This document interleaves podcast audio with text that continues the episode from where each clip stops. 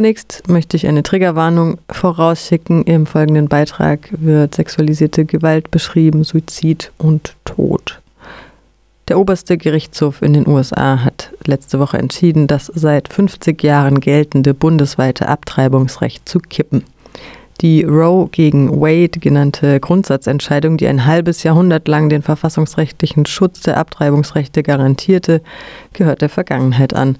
In 13 Bundesstaaten gelten nun sogenannte Auslösegesetze, die eine Abtreibung illegal machen. Es wird erwartet, dass weitere 13 Staaten Abtreibungsverbote erlassen werden.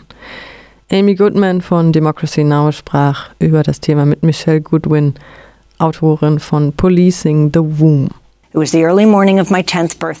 Es war am frühen Morgen meines zehnten Geburtstags, als ich zum ersten Mal von meinem Vater vergewaltigt wurde. Es sollte nicht das letzte Mal sein. Der Schock war so groß, dass ich vorübergehend erblindete, bevor ich ein paar Wochen später in die fünfte Klasse kam. Als das Schuljahr begann, hatte mich mein Vater zu einer Reihe von Ärzten und Ärztinnen gebracht. Eine medizinische Erklärung würde die Tatsache überdecken, dass das Trauma, das durch seine sexuelle Gewalt verursacht wurde, meinen Körper dazu gebracht hatte, sich zu verschließen. Zu den physiologischen Leiden, die ich ertragen musste, gehörten schwere Migräne, Haarausfall und sogar graue, Haare, und das mit zehn Jahren. Während sich andere Mädchen vielleicht nach der Pubertät sehnten, verabscheute ich die Vorstellung davon. Mein Körper wurde zu einem Gefäß, das mir nicht mehr gehörte. Man hatte ihn mir weggenommen. Ich lebte in Angst vor der Nacht und den Schritten vor meiner Zimmertür. Mit diesen Worten beginnt Michelle Goodwins Gastbeitrag in der New York Times vom November letzten Jahres mit der Überschrift I was raped by my father, an abortion saved my life, also eine Abtreibung rettete mein Leben.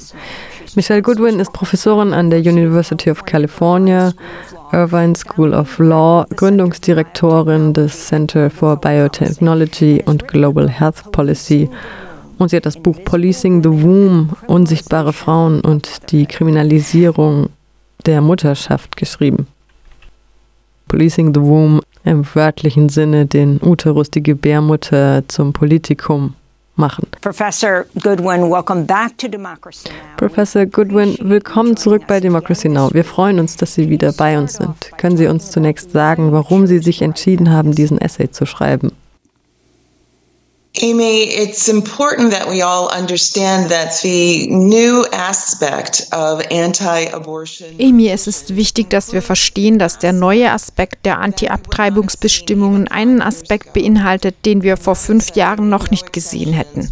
Und zwar dass sie keine Ausnahmen für Fälle von Vergewaltigung oder Inzest vorsehen.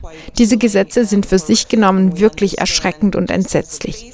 Wenn wir uns die Bedeutung der reproduktiven Freiheit vor Augen führen und wenn wir wissen, dass die Wahrscheinlichkeit, dass eine Frau oder ein Mädchen stirbt, wenn sie eine Schwangerschaft austrägt, 14 Mal höher ist als bei einer Abtreibung in den Vereinigten Staaten. Das ist ohnehin nur die Ausgangsbasis. Wenn man dann noch bedenkt, dass diese Gesetze auch eine Art Strafcharakter haben, sodass Frau, wenn sie vergewaltigt wurde oder Inzest überlebt hat, keine Ausnahmeregelung mehr hat, die einen Schwangerschaftsabbruch ermöglicht, dann verstehen wir wirklich, dass diese Gesetze nichts mit dem Schutz der Achtung der Autonomie, der Würde und der Privatsphäre von Frauen oder Mädchen zu tun haben und auch nie etwas damit zu tun hatten. In Wirklichkeit sind es einfach nur grausame Gesetze, ein Machtspiel, das sich in die Geschichte der Kontrolle von Frauenkörpern einreiht. Und zwar ganz besonders in die Geschichte der Kontrolle der Körper von schwarzen Frauen und Women of Color. Alle Frauen sind schon immer von der Grausamkeit solcher Gesetze betroffen, aber sie haben eine besonders verhängnisvolle Wirkung, wenn wir auch die historischen Implikationen verstehen. Was Vergewaltigung und Inzest betrifft, so hielt ich es für sehr wichtig, diesen Diskurs zu legitimieren und uns von dem Tabu wegzubewegen, dass wir über diese Dinge nicht sprechen sollen. Der oberste Gerichtshof spricht überhaupt nicht darüber. Es wurde in den mündlichen Verhandlungen nicht angesprochen. To legitimize that conversation and move us away from the taboo where we're not supposed to talk about those things and where clearly the Supreme Court is not talking about that at all as it was not raised in oral argument. Wenn Sie über die Gesundheit afroamerikanischer Frauen sprechen, auch über die Sterblichkeitsrate, die Müttersterblichkeitsrate afroamerikanischer Frauen, gehen Sie näher darauf ein, wie diese Gesetze schwangere Menschen im ganzen Land, aber besonders afroamerikanische Frauen und Frauen mit niedrigem Einkommen so stark beeinflussen. Das ist richtig. Eigentlich sollten wir alle entsetzt sein, denn generell sind schwarze Frauen die Kanarienvögel im Kohlebergwerk. Was ihnen widerfährt, erreicht schließlich auch alle anderen, wenn auch nicht immer im gleichen Maße.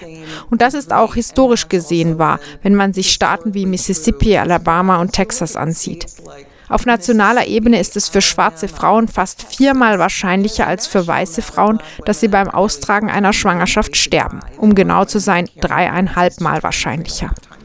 Aber wenn wir diese Zahl aufschlüsseln und in den von mir genannten Bundesstaaten und in bestimmten Bezirken mit einem hohen Anteil schwarzer Frauen genauer untersuchen, dann stellen wir fest, dass dort die Wahrscheinlichkeit, dass schwarze Frauen sterben, 5, 10, 15, 17 Mal häufiger an einer ausgetragenen Schwangerschaft sterben als weiße Frauen. Und wenn man sich die nationale Statistik anschaut, dass Frauen im Allgemeinen ein 14 Mal höheres Risiko haben, an einer ausgetragenen Schwangerschaft zu sterben als einer Abtreibung, dann ist es in Mississippi über 100 Mal wahrscheinlicher zu sterben. Tatsächlich ist es fast 180 Mal wahrscheinlicher zu sterben, wenn du eine schwarze Frau in Mississippi bist und dazu gezwungen wirst, eine Schwangerschaft auszutragen. Die Wahrscheinlichkeit zu sterben ist viel höher als bei einer Abtreibung. Diese alarmierenden, wirklich alarmierenden Statistiken würden in jeder anderen Gesundheitskategorie die Alarmglocken läuten lassen. Und die Regierung würde sagen, wählen Sie auf keinen Fall die Alternative, wir wollen sie am Leben erhalten. Aber was sehr interessant ist, wenn es um Schwangerschaften und Pronatalismus in diesem Land geht, geht es nicht darum, sich um die Gesundheit von Frauen, Mädchen und Menschen, die schwanger werden können, zu kümmern. Ganz und gar nicht. Diese Alarmglocken läuten nicht, obwohl die Daten, die ich Ihnen gerade mitgeteilt habe, von der CDC, der Nationalen Gesundheitsbehörde, stammen, von den Gesundheitsministerien der einzelnen Bundesstaaten. Das sind keine Daten, die von Abtreibungsbefürworterinnen erfunden wurden. Das sind Daten, die wir von den Regierungen in Florida und Texas erhalten. Es sind die Daten vom Gouverneur, die uns wissen lassen, dass Texas einer der gefährlichsten Orte in der gesamten entwickelten Welt für eine schwangere Frau ist.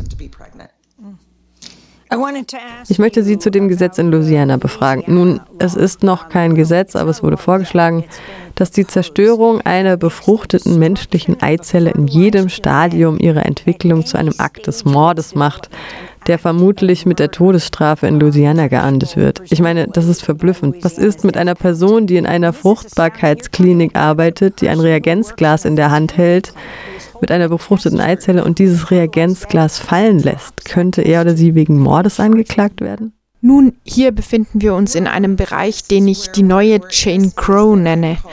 Diese Gesetze, die nicht rational sind. In Wahrheit sind sie ziemlich unlogisch und mehr noch, sie sind bestrafend, sie sind grausam, sie sind absolut übertrieben.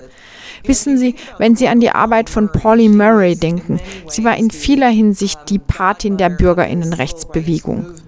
Das Buch, das sie über die Rassengesetze schrieb, hieß es sei die Bibel der Bürgerinnenrechtsbewegung und es umfasst etwa 800 Seiten, einzeilig. All diese verrückten, wirklich verrückten Jim Crow-Gesetze, wie zum Beispiel, dass Schwarze nicht im Park Dame spielen dürfen. So lächerlich. Man denkt, wer in aller Welt hat sich das ausgedacht? Es würde eine Geldstrafe und auch eine strafrechtliche Behandlung mit sich bringen, wenn Schwarze beim Damespiel im Park erwischt würden. Nun, in der neuen Jane Crow sehen wir Gesetze und Vorschläge wie die, die Sie gerade beschrieben haben. Sie ergeben überhaupt keinen Sinn, aber sie sind absolut grausam. Und sie sind dazu gedacht, Angst zu verbreiten und Leute dazu zu bringen, sich gegenseitig zu denunzieren. Und ihre Reichweite geht über das hinaus, was wir begreifen oder uns überhaupt vorstellen können. Und genau darum geht es auch bei Policing the Womb. Es ist ein Warnruf, denn wir haben diese Art der Bestrafung bereits erlebt, als schwarze Frauen in den späten 80er und 90er Jahren in Ketten und Fesseln aus Krankenhäusern gezerrt wurden, weil sie ihre Schwangerschaft nicht perfekt austrugen, ohne dass es ein Gesetz gab, das besagte, dass sie auf diese Weise aus Krankenhäusern gezerrt werden durften oder sollten oder im Gefängnis auf Toiletten und Betonböden gebären mussten. Aber das Schreckgespenst der Überwachung ihrer Schwangerschaften, dieses Schreckgespenst, das der Staat über alles verfügt, was mit ihren reproduktiven Fähigkeiten zu tun hat, führt uns in ein Szenario, in dem es eine drastische Überwachung gibt. Und das macht den Menschen Angst. Und das ist es, was diese Gesetze bewirken sollen. Ja, sie werden strafrechtlich geahndet und möglicherweise zum Tode verurteilt. Aber sie sollen den Menschen Angst einflößen. Ich möchte Sie, Professor Goodwin, über die medikamentöse Abtreibung befragen. Ein Leitartikel in der LA Times beschreibt Abtreibungspillen als ein Spielveränderer und das nächste Schlachtfeld. Die Öffnungszeile, Zitat, die Zukunft der Abtreibung in den USA verlagert sich auf den Briefkasten. Auch die New York Times titelt letzte Woche, Zitat, im Kampf um Abtreibung könnten Pillen der nächste Fokus sein. Und es mag einige Leute überraschen zu erfahren, dass mehr als die Hälfte der Abtreibungen in den Vereinigten Staaten auf die Einnahme dieser Pillen zurückzuführen sind.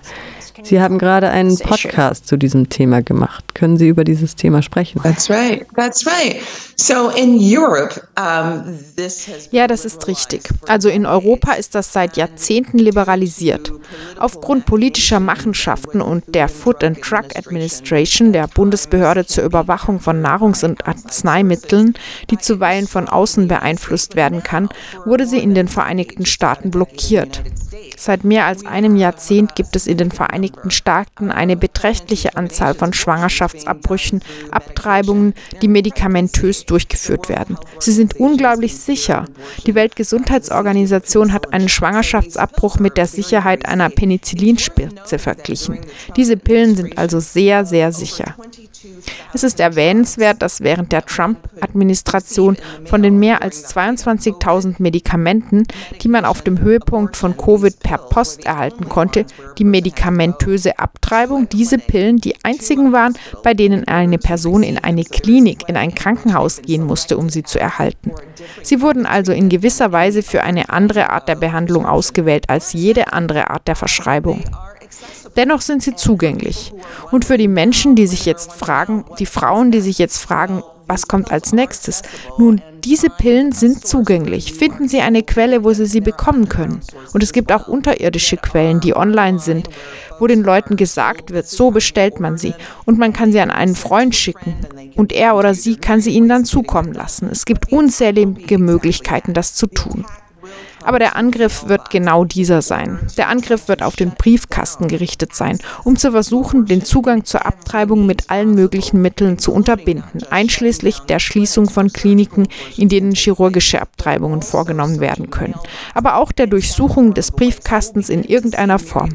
Wir werden also sehen, wie unzählige Gesetze ausgearbeitet werden, die darauf abzielen, dass es illegal ist, Pillen mit der Post zu erhalten, dass es illegal ist, Pillen mit der Post zu verschicken und und so weiter.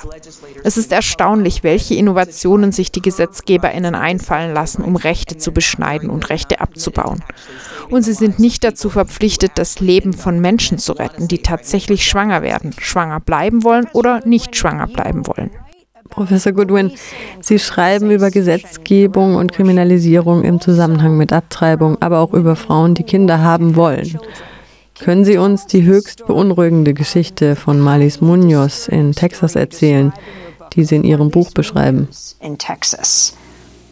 Yes, I mean, when we think about this as again the plural of reproductive rights and begin to look beyond abortion, then we see the tactics wenn wir dies als den Plural der reproduktiven Rechte betrachten und anfangen, über die Abtreibung hinauszublicken, dann sehen wir die Taktiken, in denen diese frauen- und transfeindliche Bewegung investiert hat. Und das alles zusammen und mit einem sehr spezifischen Fokus auf schwarze Frauen und Women of Color, aber mit einer Reichweite, die überall hinreicht. Marlies Munoz war im Gesundheitswesen tätig. Sie war eine Rettungssanitäterin. Sie hatte ein Gehirnaneurysma und war schwanger. Sie erlitt den Hirntod. Der Hirntod ist klar definiert und wird in den Vereinigten Staaten seit einem halben Jahrhundert anerkannt. Wenn der Hirntod eingetreten ist, wird eine Person, die es selbst wünscht, nicht wiederbelebt zu werden, nicht wiederbelebt, sondern ihr wird erlaubt, physisch zu sterben. Und sie wird eingeäschert oder begraben oder was auch immer die Person und ihre Familienangehörigen entschieden entschieden haben. Aber in Texas und in fast drei Dutzend anderen Staaten gibt es sogenannte medizinische Ausschlussgesetze. Der Name sagt nicht unbedingt etwas über den Inhalt des Gesetzes aus. Inhaltlich geht es darum, einer schwangeren Frau diese Art von Entscheidungsfreiheit zu nehmen. Als Marlies ins Krankenhaus eingeliefert wurde, entschieden die KrankenhausmitarbeiterInnen, dass sie lebenserhaltende Maßnahmen erhalten sollte. Doch sie war hirntot. Malis Ehemann Erik Munoz und ihre Eltern sagten, wir wollen nicht, dass sie an lebenserhaltende Maßnahmen hängt. Sie ist hirntot. Wir möchten gern ihr Lebensende in Würde erleben. Zweimal wurde sie medizinisch am Leben erhalten. Es wurde ein Luftröhrenschnitt durchgeführt. Das Krankenhaus verband ihr schließlich die Augen, weil sie in ein Bett gelegt wurde, das heftig hin und her schaukelt. Es gab Pro-Life-Demonstrationen, die zum Krankenhaus kamen und draußen protestierten und sagten, dass die medizinische Wissenschaft keine Rolle spiele und dass Malis in einer Woche wieder am Leben sein würde. 62 Tage lang war Malis Körper gezwungen, ein Brutkasten für einen Fötus zu sein, der sich überhaupt nicht gut entwickelte. Und das gegen den Willen ihres Mannes und ihrer Eltern. Sie mussten sogar den Staat Texas verklagen, um zu erreichen, dass Malis aus dem Krankenhaus entlassen und die lebenserhaltenden Maßnahmen ausgesetzt wurden. Sie war tot. Es ist unbestreitbar, dass der Hirntod in den Vereinigten Staaten der tot ist. Es sei denn, es handelt sich um eine schwangere Person, eine schwangere Frau. Dann hat der Hirntod in diesen abtreibungsfeindlichen Staaten irgendwie eine andere Bedeutung. Und im Fall von Malis ist es ein tragischer Fall. Ihr Vater erzählte, dass ihre Haut so hart geworden war, ihr Körper so hart geworden, dass sie sich wie eine Schaufensterpuppe anfühlte, wenn man sie berührte. Der Gestank war so stark, dass es für Leute schwer war, den Raum zu betreten. Aber das ist es, was der Staat Texas zu normalisieren versucht. that it was hard for people to come into the room, but this is what the state of Texas is seeking to normalize. Wir sprechen mit Professorin Michelle Goodwin. Die Geschichten, die sie in diesem Buch erzählen, wie die von Bei Bei Shuai in Indiana, einer Emigrantin aus China, die einen Selbstmordversuch unternahm. Könnten Sie uns Ihre Geschichte erzählen? Sie war schwanger und die Tatsache, dass sie wegen Mordes angeklagt wurde? Ein paar Tage vor Weihnachten vor ein paar Jahren war Bei Bei Shuai auf einem Parkplatz, als ihr Freund sie mit Geld bewarf und ihr mitteilte, dass er weggehen und sie nie wieder sehen wolle. Verzweifelt versuchte Bei Shuai sich umzubringen. Sie besorgte sich Rattengift. Interessant ist, dass es in China nicht ungewöhnlich ist, dass Frauen, die sich umbringen wollen, Pestizide und Dinge wie Rattengift verwenden. Sie aß fünf bis sechs Päckchen Rattengift, um sich umzubringen. Sie überlebte, weil ihre Freunde sie fanden und ins Krankenhaus brachten, wo die Ärzte mit sehr aggressiven Behandlungen versuchten, das Leben von Bei Shuai zu retten und auch den Fötus zu erhalten und zu retten. Angel war ihr Kind, das geboren wurde, vier Tage lang überlebte und dann starb. Die Ärzte wussten nicht genau warum und wie Angel starb.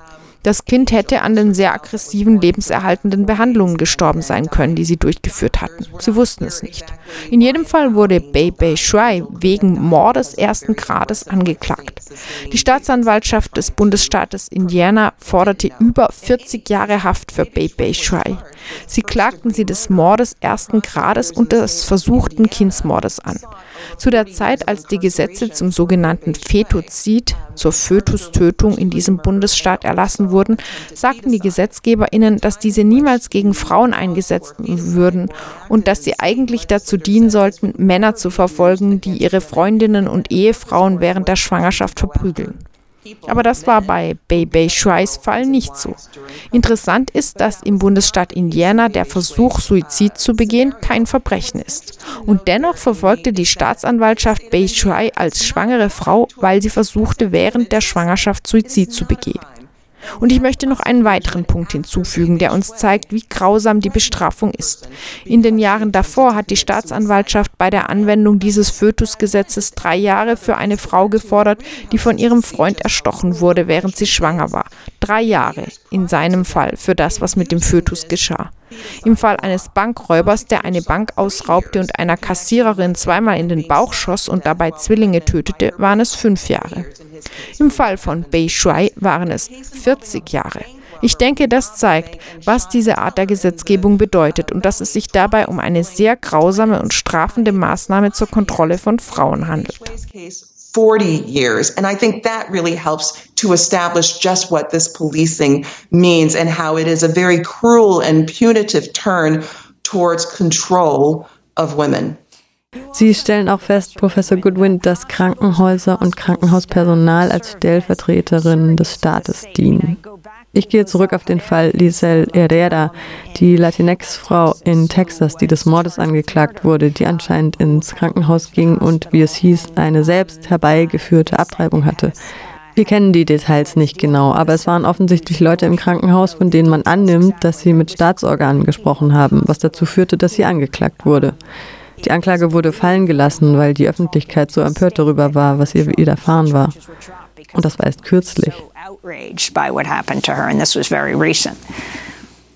That's right. It's another example das ist richtig. Es ist ein weiteres Beispiel.